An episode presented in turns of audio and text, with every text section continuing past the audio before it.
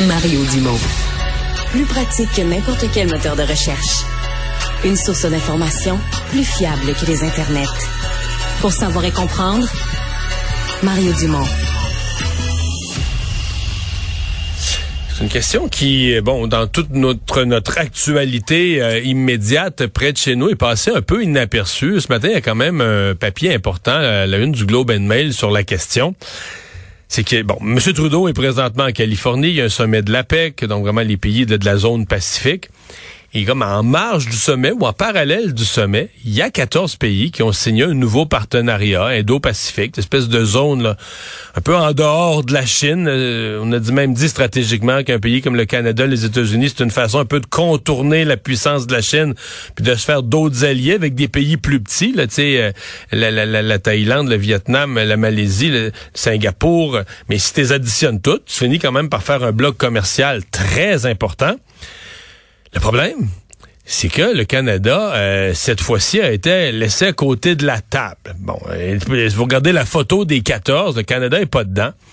Ce que le Globe and Mail nous dit ce matin, c'est, écoutez, les gens d'affaires au Canada s'inquiètent. Le gouvernement Trudeau répond, oui, mais nous, on est déjà dans le partenariat transpacifique, euh, dans duquel les États-Unis ont débarqué. Avec les États-Unis s'en recréent un autre, mais nous, on se sent pas obligé d'être dedans.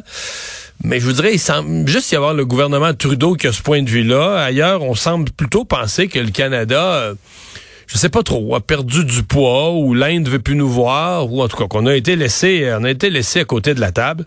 Henri-Paul Normandin, ancien ambassadeur et chercheur associé à l'Institut d'études internationales de Montréal, est avec nous. Monsieur Normandin, bonjour. Bonjour, M. Dumont. Bon, euh, d'abord, vous, comment vous percevez euh, l'absence du Canada de cette rencontre hier, de, cette photo de famille à 14, là? Ben, ça pose la question de, du poids du Canada dans la région Asie, euh, Asie-Pacifique. Effectivement, on aurait peut-être pu s'attendre à ce que les États-Unis invitent le Canada d'en faire partie, mais ceci dit, comme vous l'avez pointé vous-même dans votre euh, dans vos propos d'ouverture, euh, les États-Unis sont un peu en mode rattrapage euh, au niveau des accords commerciaux en Asie-Pacifique, parce qu'effectivement, sous le président Obama, cet accord-là avait été négocié, un accord global d'Asie-Pacifique. Les États-Unis devaient en faire partie, effectivement, mais avec le président Trump, ils ont décliné d'en faire partie alors que le Canada, lui, en fait partie. Et ça, c'est un accord commercial en bonne et due forme, si je peux dire ainsi. L'initiative qui vient d'être lancée par les États-Unis, pour l'instant, est un peu mal définie. Il y a des dimensions commerciales, il y a des dimensions autres, euh, il y a des résistances au Congrès. Euh, il faudra voir comment ça évolue. Mais là, les États-Unis sont un peu en mode rattrapage.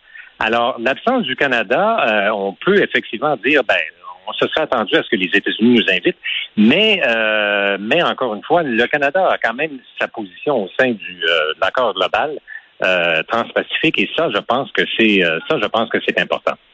Hmm. c'est vraiment parce qu'on se demandait bon est-ce que ça se peut qu'un pays comme l'Inde a souhaité avec les tensions qu'il y a eu avec l'Inde est-ce qu'un pays comme l'Inde aurait pu souhaiter laisser le Canada dehors de la à côté de la table?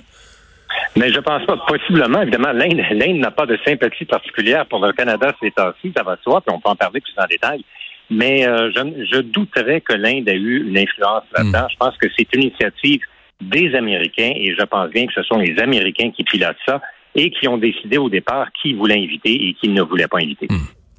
Ça soulève euh, ce qu'on entend quand même de la communauté des affaires qui s'inquiète ce matin dans le Globe and Mail.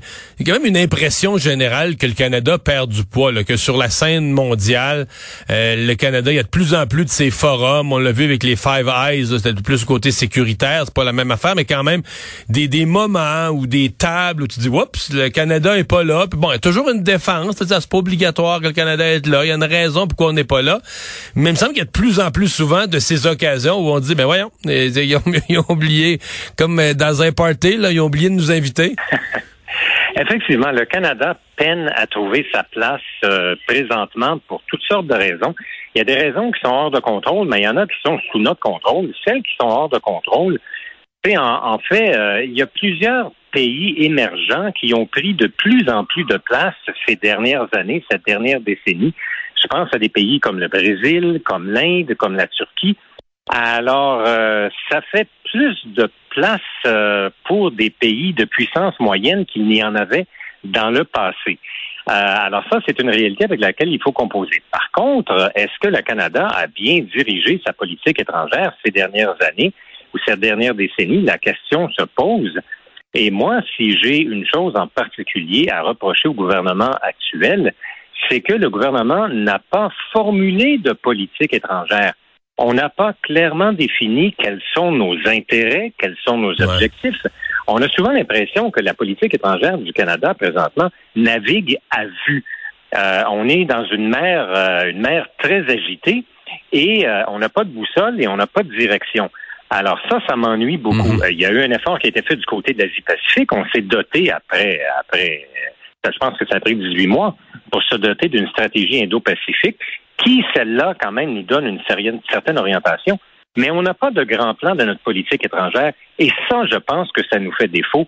Et ça nous handicape quand on essaie de prendre notre position sur la scène internationale parce qu'on ne sait pas très, on ne sait pas très bien où et comment se positionner. Ouais.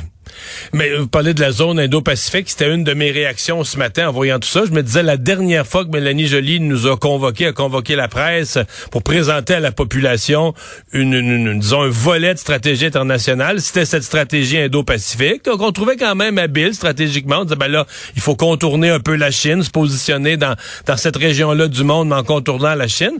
Sauf que la première fois qu'il y a un nouveau forum un nouveau forum dans la région en question, ben là le Canada est pas à la table mais je comprends qu'il y a une forme d'explication, mais ça, soulève quand même la question de si c'est notre nouvelle priorité en affaires internationales. On a l'impression qu'on devrait être à toutes les tables. Euh, tout à fait, tout à fait. Et puis, vous savez, on reproche souvent au Canada de, un engagement qui n'est pas continu dans le temps. Moi, j'ai été impliqué justement en Asie, notamment en Asie du Sud-Est, il y a environ une vingtaine d'années. On était très présents, mais euh, on s'est désengagé un peu tranquillement. Et puis là, tout d'un coup, euh, notamment en réaction à la, présence dominante de la Chine. Euh, tout d'un coup, on veut se réinvestir en Asie, notamment en Asie de l'Est et du Sud-Est. Alors, il faut y mettre les moyens. La stratégie Indo-Pacifique en a identifié certains, mais quand on regarde les sommes qui y sont consacrées, euh, ce sont des sommes qui restent, qui demeurent, somme toute, modestes devant un si grand continent.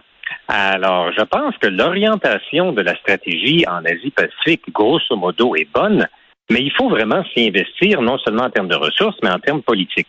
Et ça, je dois donner quand même un certain crédit au gouvernement actuel. Il y a un effort qui est fait euh, depuis la stratégie Indo-Pacifique pour être, euh, pour développer des liens. Il y a des missions commerciales et tout. Euh, alors ça, c'est positif, mais disons qu'on est un peu en mode rattrapage. Ouais. Le, on, a dit dans le passé du Canada que c'est un pays qui part des, leaders euh, charismatiques. Là, je parle des Mulroney euh, Trudeau père à la limite.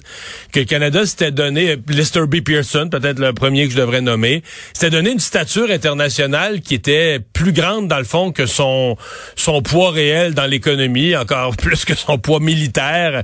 le Canada s'était donné une stature, une espèce de rôle euh, moral ou autre. Est-ce que, le, est-ce que le premier ministre actuel a réussi à imposer, euh, à, imposer à nouveau ce genre de stature-là? Euh, je dirais que malheureusement, non.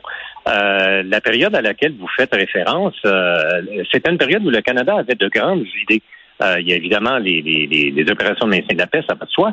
Mais par la suite, euh, notamment sous un gouvernement libéral précédent, avec le ministre euh, des Affaires étrangères Axe il y il y a eu plusieurs propositions qui avaient été mises de l'avant. La responsabilité de protéger, la sécurité humaine, le traité contre les mines antipersonnelles et tout ça, c'était des idées que le Canada, en plus, a poussées et a fait un certain nombre de réalisations. Aujourd'hui, malheureusement, euh, on n'a plus de grandes idées à mettre de l'avant. Et puis, combiné au phénomène auquel je faisais référence tantôt, à l'émergence d'un certain nombre de puissances moyennes, euh, ça fait en sorte effectivement que, le Canada n'a plus le poids qu'il avait euh, qu'il avait euh, à l'époque. Il faut dire aussi que le Canada a, beaucoup contribué à bâtir une architecture internationale, la règle de droit. La Cour pénale internationale, le Canada a été très actif dans ce dossier-là, un des leaders. Mais malheureusement, l'ordre international présentement est en train un peu de se désintégrer, celui qu'on connaissait, et ce qui fait en sorte que le Canada ne peut plus vraiment jouer ce rôle euh, d'architecte, si je peux dire ainsi, euh, qu'il jouait dans le passé. Les choses ont changé, puis maintenant, il faut que le Canada se trouve un nouveau rôle. Mais justement, on ne l'a pas trouvé, ce nouveau rôle, et on ne l'a pas énoncé dans une politique claire. Paul Normandin, ancien ambassadeur, euh, chercheur à l'Institut d'études internationales de Montréal. Merci d'avoir été avec nous. Au revoir. Ça m'a fait plaisir. Bonne journée.